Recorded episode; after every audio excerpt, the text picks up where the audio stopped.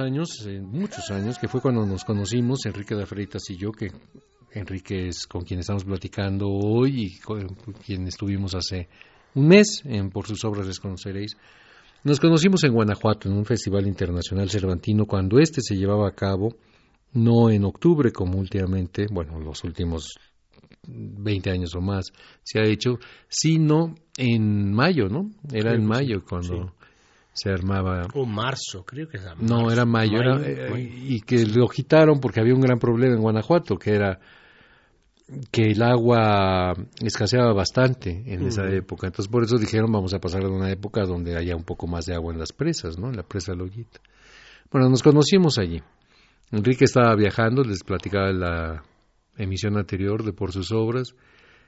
¿Por qué llegaste a México? Nunca, nunca, o no recuerdo por qué, por qué se te ocurrió llegar a México. ¿Tú estabas viajando hacia Canadá o cómo era el viaje? No, en realidad había estado un verano anterior viajando más cerca de Brasil, ahí en Perú y Bolivia, lo clásico circuito andino, y me gustó, eh, no solo por la experiencia de los locales, por la convivencia con otras gente que estaban viajando.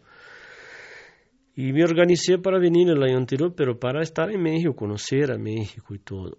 Pero un momento de vida en Brasil que mm, era, tenía 21 años y quería vivir otras experiencias. 21 años en 1981. Sí, yo soy del 59, del siglo pasado. ¿no?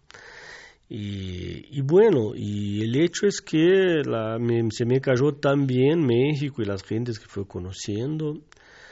Y, y finalmente me quedé un- a vivir en Guanajuato mm, sabiendo que habría el gran evento. Cuando, y cuando nos conocimos estaba pues tenía una experiencia interesante. Trabajaba ahí en- de mesero en un restaurante francés. L'Atelier. L'Atelier, especializado en crepas, ¿no? Y que resulta que los periodistas que estaban en el festival iban a comer ahí, tú trabajabas en el uno más uno, Ujú, o sea, ujú. el- que ya no existe más, ¿no? El, el Sí, sí, Existe. pero no es igual. no, es igual. Y bueno, y ahí nos quedamos muy amigos, yo era el tipo de mesero que me metía en las conversaciones de las mesas. Ahí no había ninguna conversación, simplemente te pedí eh, una, Una negra, negra modelo. modelo. Entonces, de pronto, estoy tomándome, no, me llega el mesero este con la negra modelo, pero llega con dos y dije, ah, mira, debe de ser la hora feliz, porque pensé no había nadie más, era la única mesa y no había nadie más. Llegas con una negra modelo tú también, te sientas y, y a, a charlar. dije, ah, bueno, mira tú qué mesero tan confianzudo. Eh, la dueña del restaurante era una persona que nos permitía esos vuelos, que era un lugar muy entretenido. Y estábamos charlando y después fue cuando aquella comida y de ahí viene el- toda la historia posterior. Luego hubo una cena, a los críticos de a los críticos y a los artistas se les asignaba entonces porque eran los tiempos de las vacas gordas de este país, cuando estaba de esposa de del López presidente Portillo, una una eh. pianista Claro. Carmen Romano.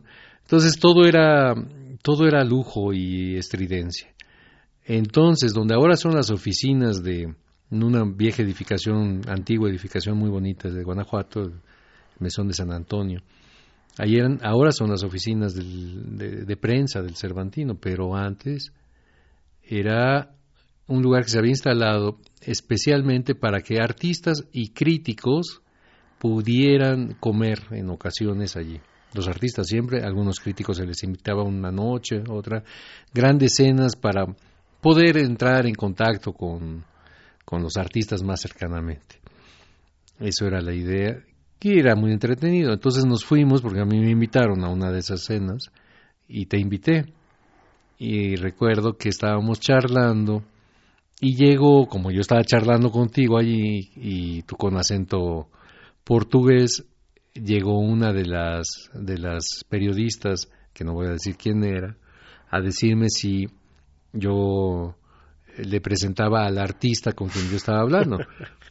Entonces dije, ah, claro, en ese mismo instante espontáneamente surgió el que era Enrique de Freitas Lima, director del grupo Strudu Boom. De teatro. Del grupo de teatro muy influido, además todo un asunto por, con, con todo un currículum inventado. Y entonces esta mujer hizo una entrevista que además me dijo que si yo, te, yo traducía. Y entonces empecé a traducir, claro, a gente quiere saber. Entonces fue maravilloso, porque salió la entrevista, ¿sabes? Diciendo de este grupo espontáneo, bla, bla, bla, bla, bla, bla, de teatro callejero, que transitando por todo el país, y antes desde América del Sur para acá, influencia de, de tanto el situacionismo como Stanislavski, como eh, Augusto teatro Boal, pobre. Como, Augusto, el teatro del oprimido de Augusto Boal. Exacto. El granito, ahí. Todo un asunto y esta estaba fascinada porque además eh, eh, yo decía que Enrique era muy renuente a dar entrevistas, pero que le había caído bien. Entonces ella estaba fascinada porque se había conseguido una entrevista exclusiva con Enrique de Freitas Lima, director del grupo Strudubum. En ese entonces tú ni siquiera pensabas en meterte al cine, o sea. No, no, de, de ninguna forma. Yo era, bueno, un estudiante de Derecho que había terminado el tercer año, estaba buscando, sus, en fin, un camino en, la, en esta vida, ¿no? Que no fuera solamente ser abogado. Y, y bueno, y, pero esta, la idea que se te ocurrió después eh, es que algunos meses antes había, alguien había inventado un filósofo del medioevo, algo así. Ah, sí, Rasero. ¿no? No, era, era un filósofo español. Paco, Paco Rebolledo escribió, bueno, ya después escribiría una novela Claro. sobre que se llama así, Rasero, un, un filósofo andaluz, no, de la, de la época de la, de la ilustración, era contemporáneo de Voltaire. Entonces también era, también se hizo todo un, todo Sí, que la gente, otros filósofos empezaron a comentar una obra en general eh, de un tipo que nunca había Que nunca existido, existió. que era un chiste completo, ¿no? Que Y el, li- el libro fundamental de Rasero era ¿Por qué os desprecio? y con justa razón. Sí, con justa razón.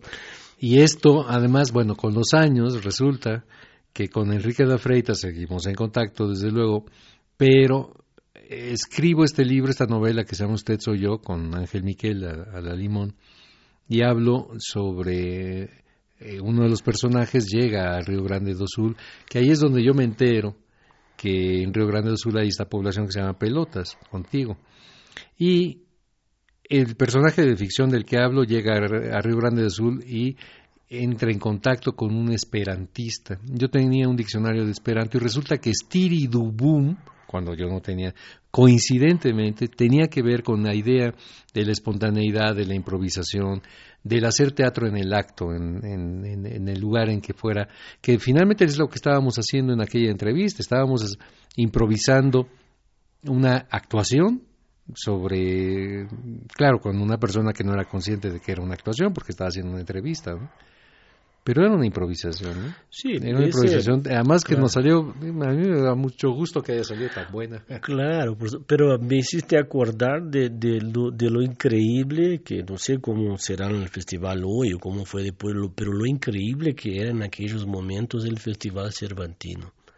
Eran atracciones de punta internacionales, increíbles, la Filarmónica de Nueva York, en la parte Dirigida por Subin Meta. y Rudy Menuhin, gran solista, eh, estaban ahí, por ejemplo, yo me acuerdo de ver el Sankai Juku, que el grupo japonés, en teatro estaba los, la gente del, había un teatro polaco increíble, eh, la parte popular estaba John Baez, No, eso fue el año 81. Ujú. Ah, Era algo, para mí, algo completamente nuevo. No había ningún registro en Brasil de un evento tan importante como este. Me marcó mucho.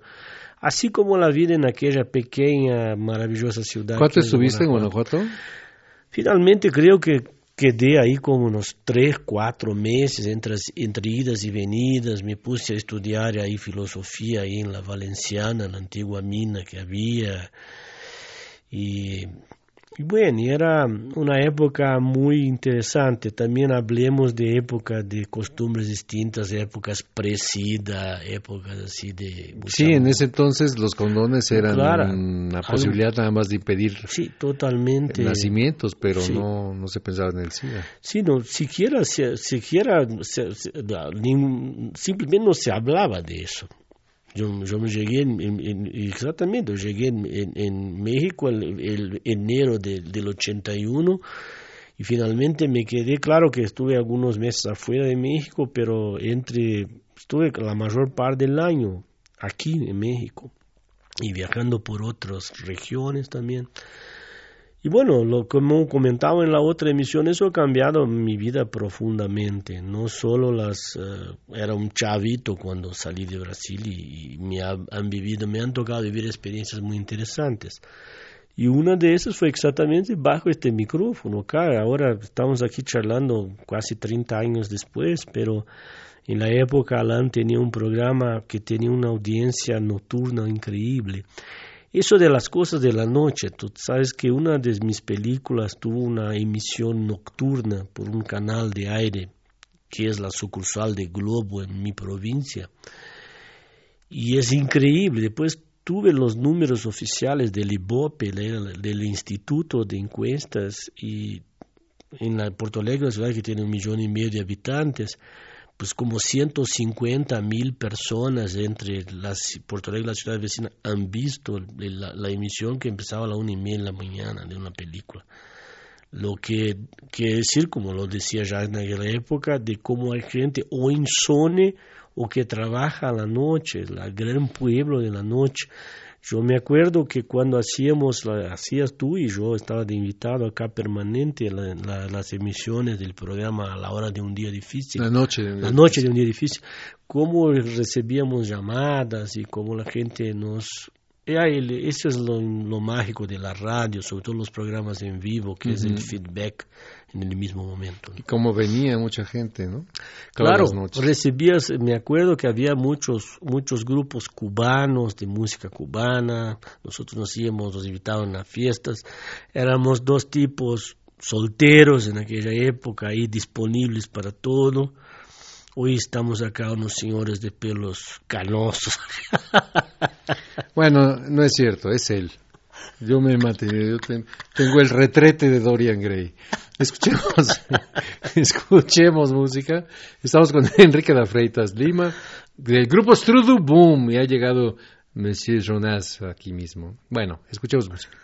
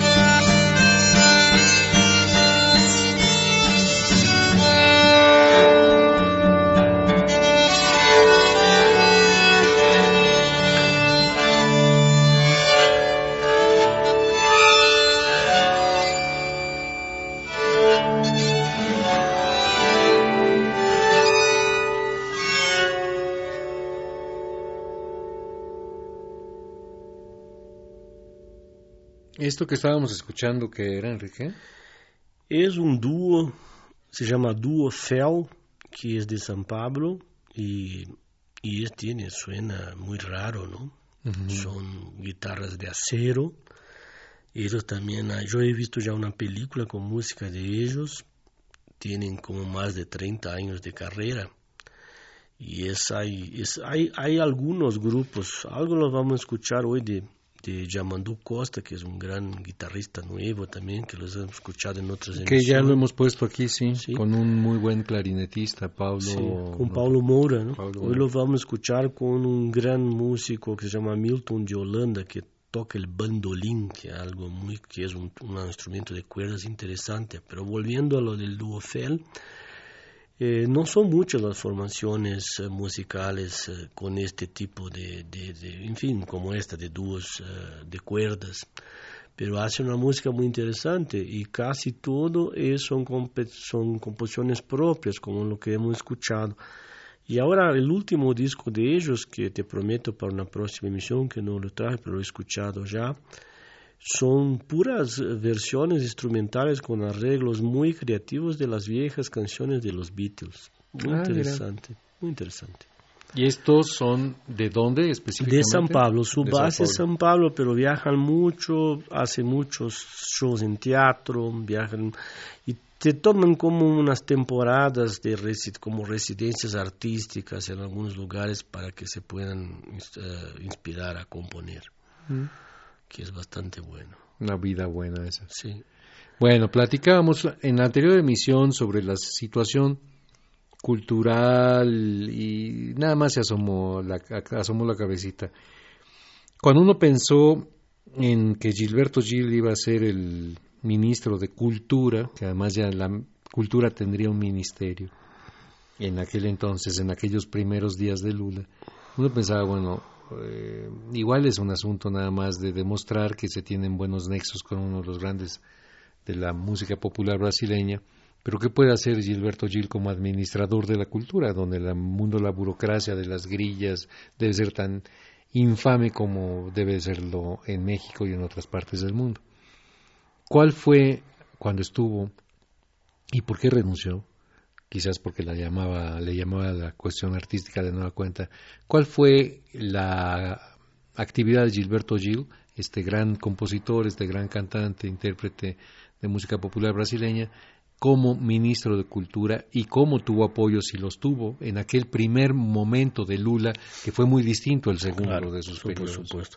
Bueno, empiezo por el final de tu pregunta, comentario, que volvió, renunció a su cargo exactamente para cuidar más de su vida artística. Ah, hace muchas giras, eh, acaba de sacar un disco nuevo también que todavía no lo he escuchado, pero es muy interesante porque es todo basado en las fiestas populares de esta época, de las, de las fiestas juninas, como se llama en Brasil, que son los fandangos y folgueros de, de, los santos, ¿no? de San Juan, San Pedro, San Antonio, que es en esta época, y que tienen un peso muy fuerte, muy entretenido en todo lo que es el nordeste de Brasil y el sertón y todo eso. Bueno, Sabes que en el comienzo, cuando Lula anunció que Gilberto Gil iba a ser el ministro, Gil ya tenía alguna experiencia política como edil del Partido Verde en San Salvador, ¿no? en Salvador de Bahía. Pero no fue una reacción más bien positiva de, los, de la comunidad cultural. Y finalmente yo, se salió muy bien Gilberto Gil porque él tuvo la humildad de cercarse de gente que tenía competencia para el asunto y dejar que su equipo trabajara.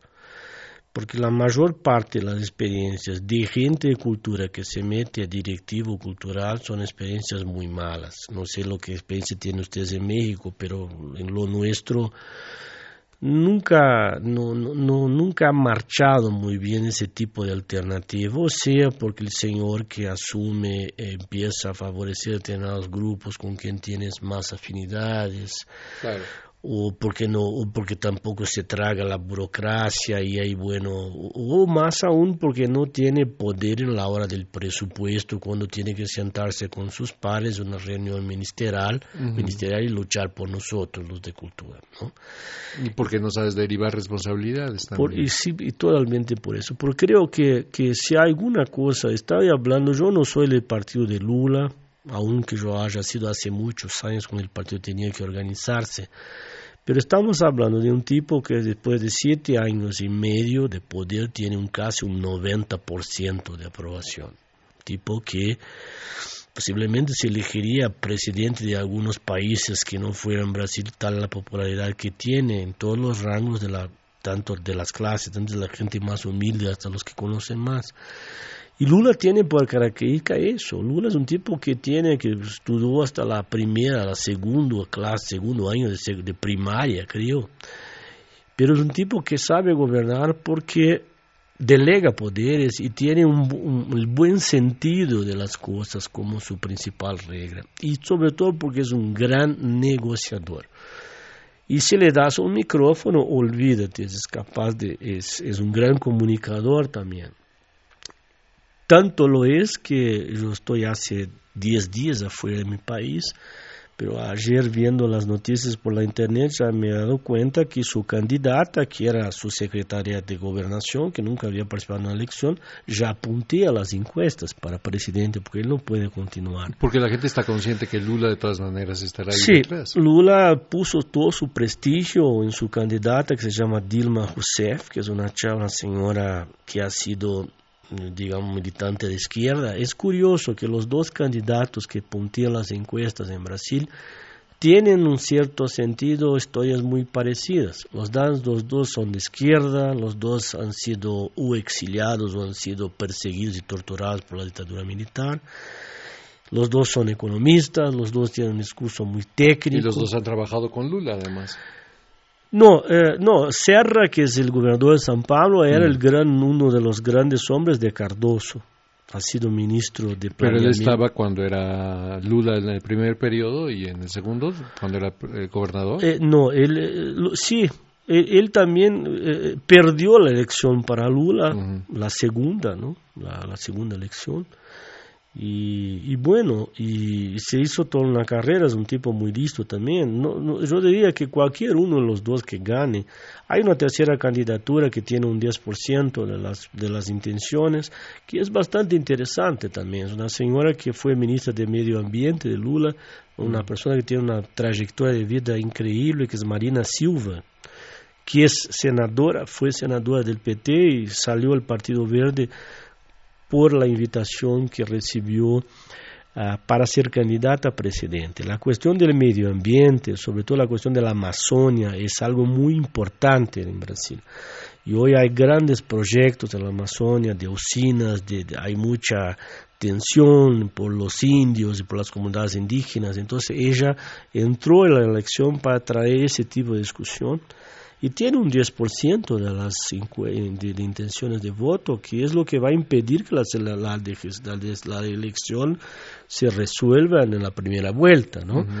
Pero entonces lo, Gil ha sido un buen ministro y el mayor eh, mérito del gobierno del PT, del partido de, de Lula con sus compañeros, fue agregar a una política de impulso a la cultura más por leyes de desgrabación impositiva, que son importantes, incentivos fiscales, agregó más mecanismos de fomento directo. Porque es lo que comentábamos en la otra emisión, yo creo que lo mejor para todos nosotros es que el Estado, que es tan importante en nuestros países, nos pueda brindar la oportunidad de impulsar la cultura a lo mínimo por dos formas. En realidad es un trípode.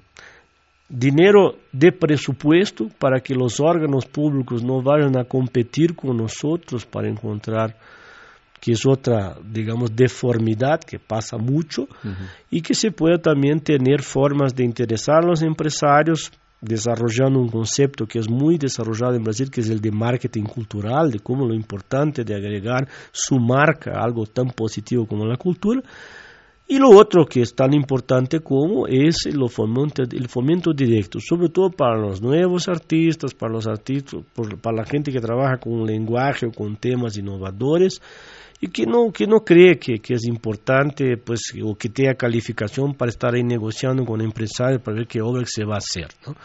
Entonces, Gilberto Gil ha, ha dado una muy buena contribución y salió muy, muy querido. ¿Y quién, eh, en el segundo periodo de Lula, quién quedó como... Quedó su segundo, que es un tipo más bien político, también político un poco distinto, y que se llama Juca Ferreira. Y ahora se hace, una gran eh, discusión en el Congreso que Juca quiere cambiar la ley de, de mecenato. Y lo que estamos intentando exactamente es que él se dé cuenta que hay que mantener las conquistas que hemos logrado y agregar nuevas fuentes. Todo lo que sea dinero nuevo para cultura, nosotros estamos absolutamente de acuerdo. Bueno, estamos con Enrique de Freitas Lima, es eh, cineasta brasileño y amigo con quien hemos charlado en la anterior emisión y que además de todo nos trajo una buena muestra de su quehacer favorito dentro de la música brasileña. Lo que vamos a escuchar ahora es... Bueno, escuchemos que de, de- de brindé tanta cosa ya a la gente de técnica que escuchemos y comentamos. Creo que está la de Nino Rota, si no me olvido. Ah, sí, Nino Rota... Es curioso, es un disco muy interesante, Alain, porque son, ustedes la van a, escuchándolo, nuestros radioescuchas van a poder ver qué música es. Es, es un clásico de música de cine de Nino Rota por solistas brasileños y arreglos muy, muy curiosos. Difícil de conseguir ese disco. Sí, disco de producción independiente bastante raro. Ah, bueno, pues como que se pierde. Escuchemos.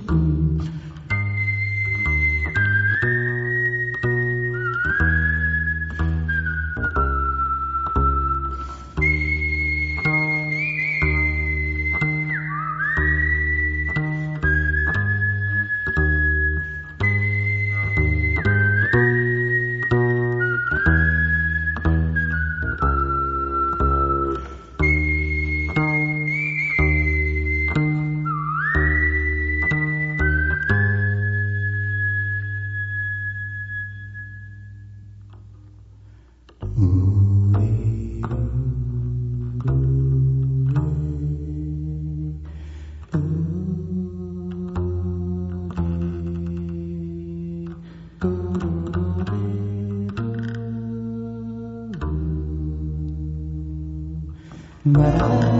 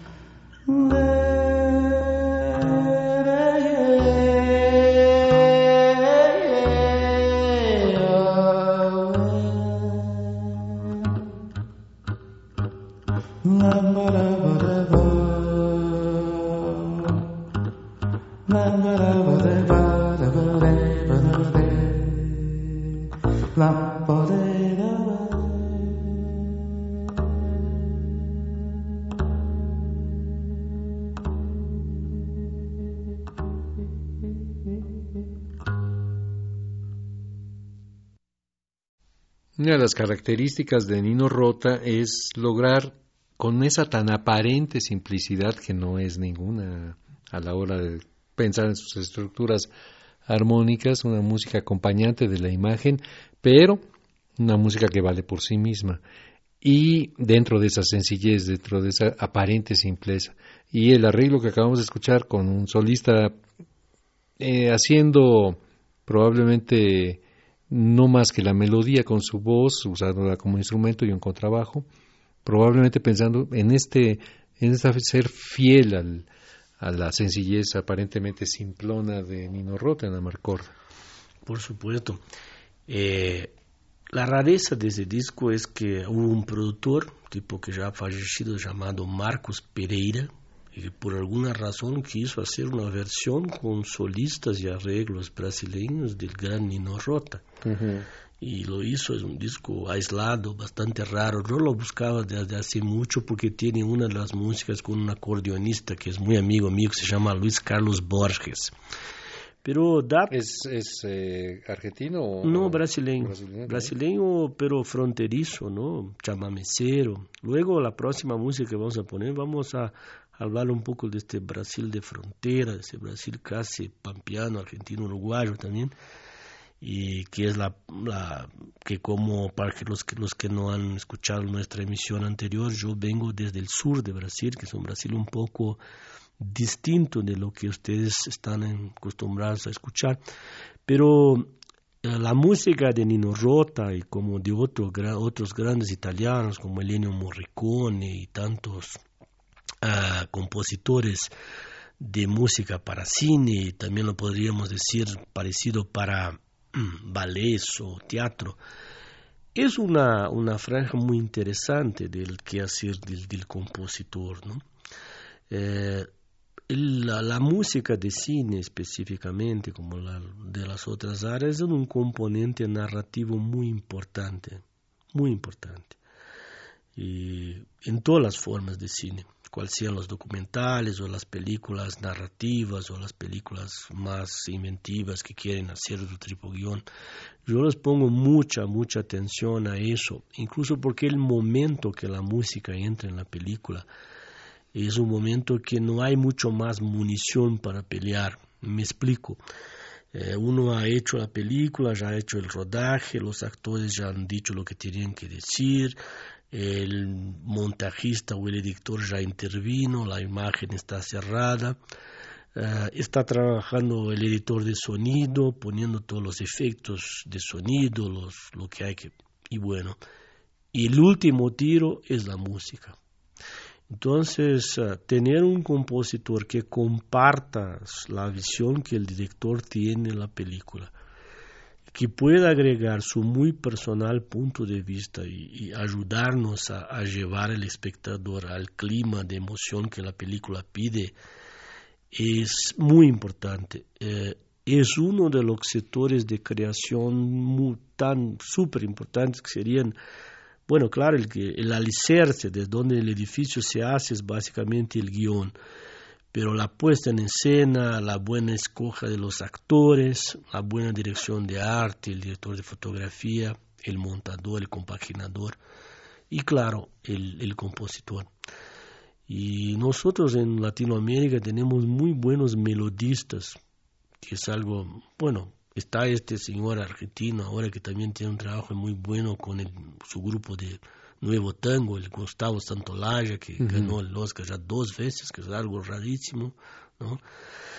Y bueno, entonces es un buen ejemplo. Lamentablemente, eh, en esa crisis de la industria fonográfica se ha perdido mucha, mucho la producción de discos, de temas, ¿no? de películas, que se quedó algo muy... Hoy es casi una pieza de divulgación, de publicidad uno hace el disco nada más para cuando se estrena la película poderle brindarle a los periodistas. Y hay, claro, un, contingente importante de coleccionistas de, música de cine. Pero, por ejemplo, para hacer una película tú en Luna de Octubre o en Concierto Campestre, piensas en un... Mientras estás haciendo la película, todo el proceso de idearla, ni siquiera de técnicamente ya llevarla a cabo, en alguien en, eh, específicamente o en un tipo de música, teniendo una información musical como la que tienes, en alguna persona específica o de pronto dices, a ver, hay una especie de casting de músicos? No, normalmente pienso en una persona específica, pienso en un compositor específico y todo lo otro viene, en la parte musical, viene de lo que piensa el compositor. En el caso del concierto campestre, eh, el desafío era muy grande porque la película se trataba de, de la formación de una orquesta de cámara, en una película de época, en que había que encontrar y adaptar, encontrar cuál sería la música de, de, que la orquesta iba a tocar importante, los actores, aunque algunos tenían alguna experiencia común, no eran los músicos. Entonces hubo que pregrabar antes del rodaje un 70% de la música. Incluso los ensayos malos de la orquesta. ¿La música es de quién? Es de un muchacho, lo que es original de la música es de un, de un muchacho que se llama Fernando Matos. De ahí incluso salió un muy buen disco de de, de, de, la película, ¿no? Que, y, y, claro que hemos también adaptado algunos estándares, como el momento, por ejemplo, el primer gran concierto de la orquesta nuestra es el, el adagio, el concierto clarineta y orquesta de Mozart. Uh -huh. Y nos ha dado, eh, mira, invertí mucho en esa, en esta música de película. Fue algo, logré, como un 70% se hizo antes cuando normalmente se tiene plata, porque si tú dejas la música por último, normalmente el compositor se agarra a una situación con muy poca plata también para producir. Esta.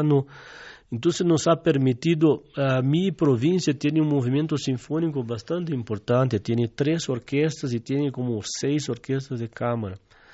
Entonces escogimos un maestro y él nos dijo, mira, ninguna de las orquestas tiene un nivel igual de, punta de todos los músicos.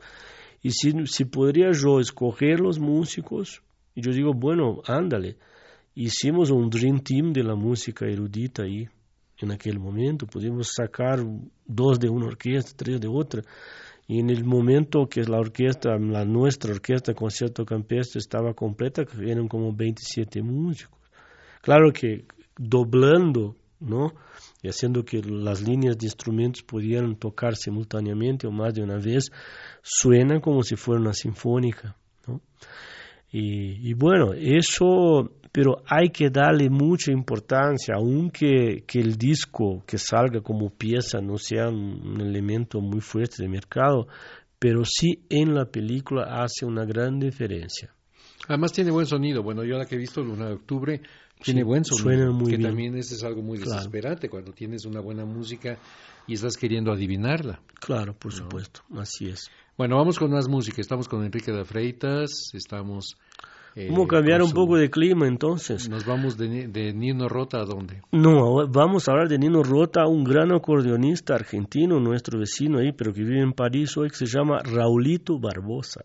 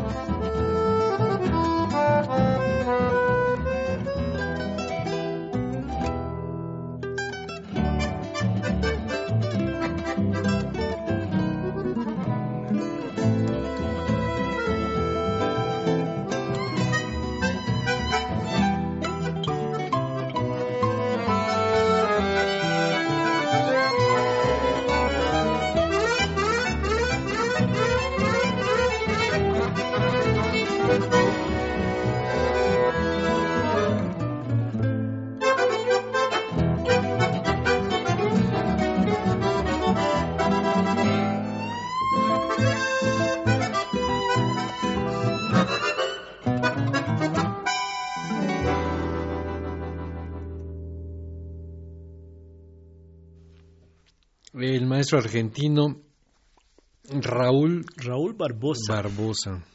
te comento que ah, esa, esa- ese canje de informaciones y entre más, más bien los- las provincias del sur de Brasil con Argentina y Uruguay también.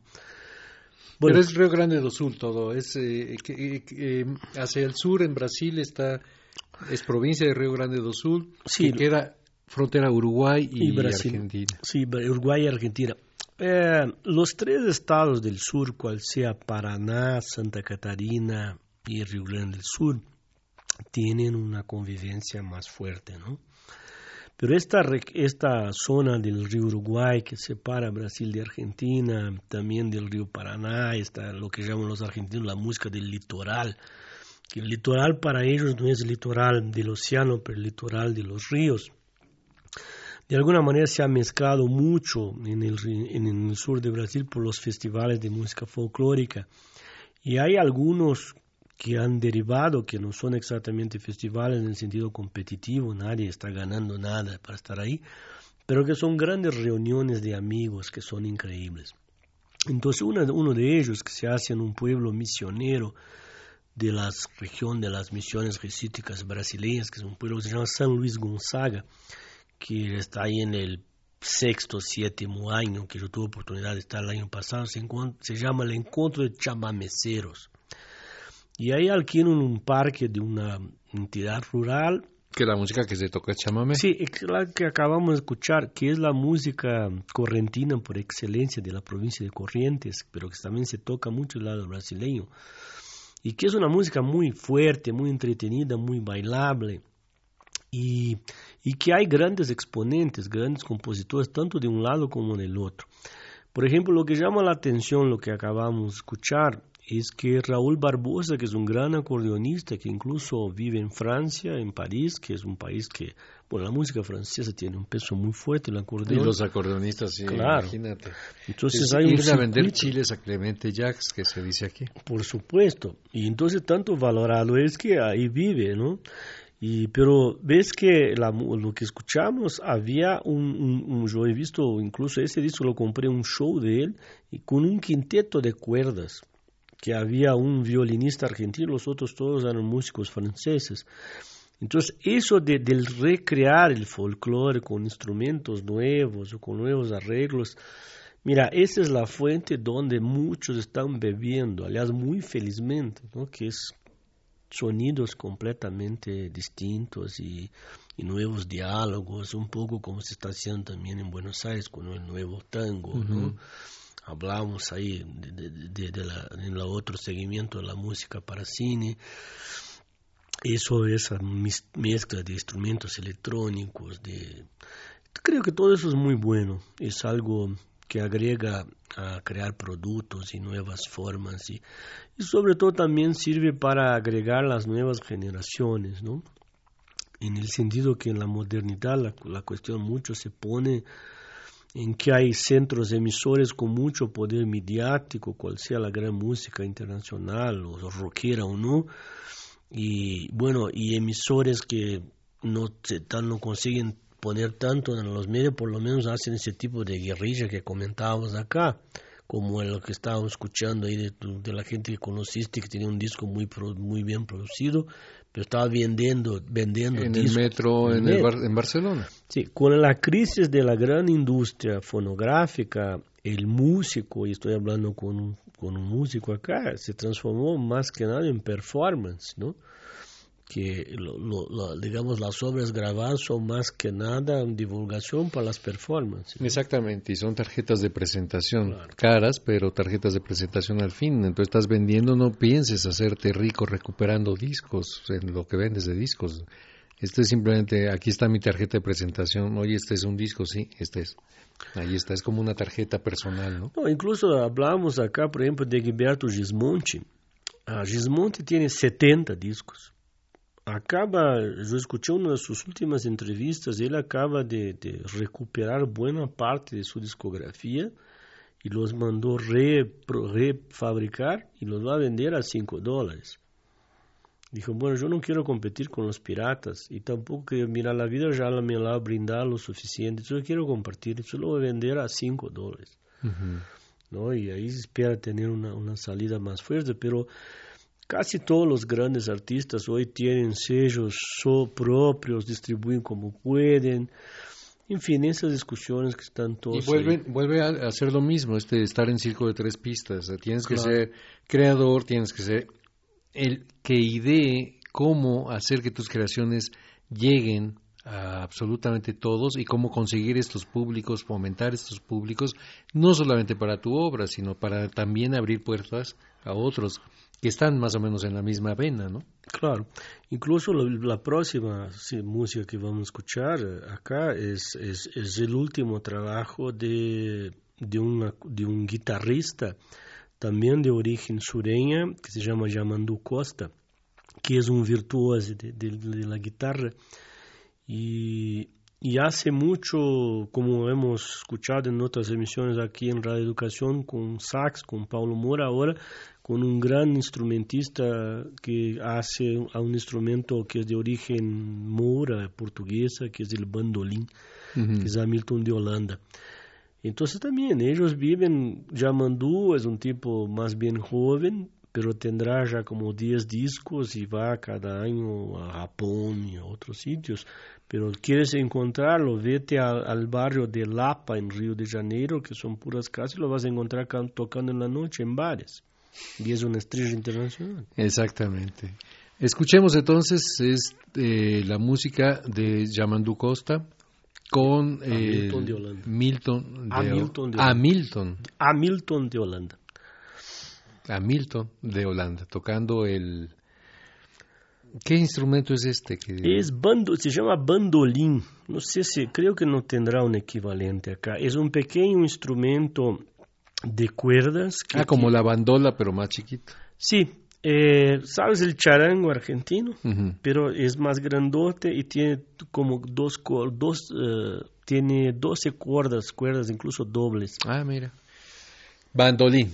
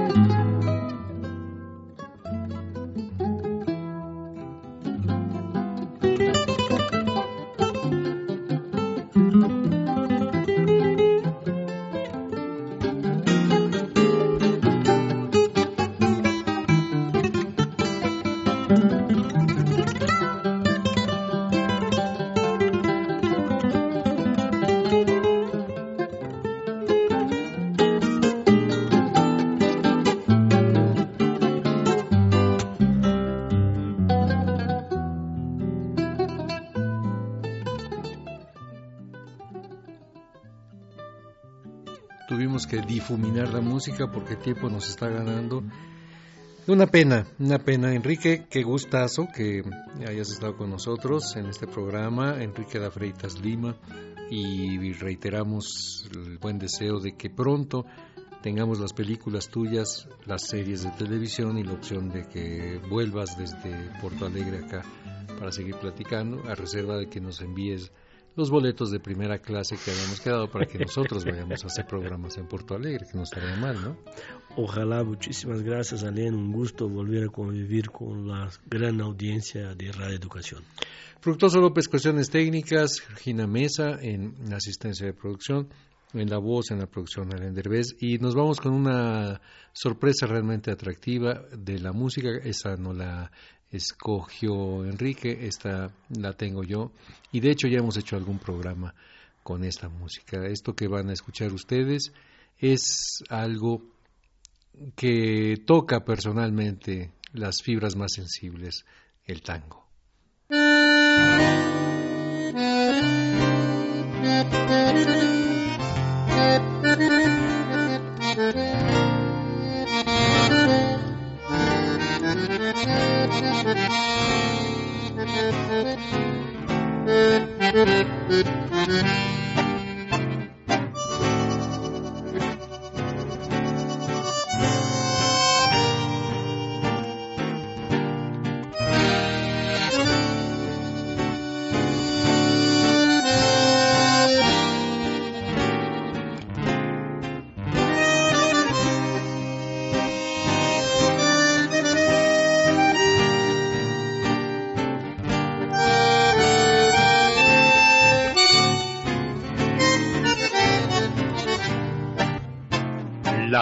Comparsa de miseria sin fin de fila en torno de aquel ser enfermo que pronto ha de morir de pena. Por eso es que en su lecho solloza congojado, recordando el pasado que lo hace padecer, abandonó a su viejita que quedó desamparada y loco de pasión, ciego de amor, corrió tras de su amada que era linda era hechicera, de lujuria era una flor. Si supieras que aún dentro de mi alma conservo aquel cariño que tuve para ti. Quién sabe si supieras que nunca te he olvidado volviendo a tu pasado, te acordarás. Los amigos ya no vienen, ni siquiera a visitarme. Nadie quiere consolarme en mi aflicción. Desde el día que te fuiste, Siento angustias en mi pecho, decir percanta ¿qué has hecho? De mi pobre corazón,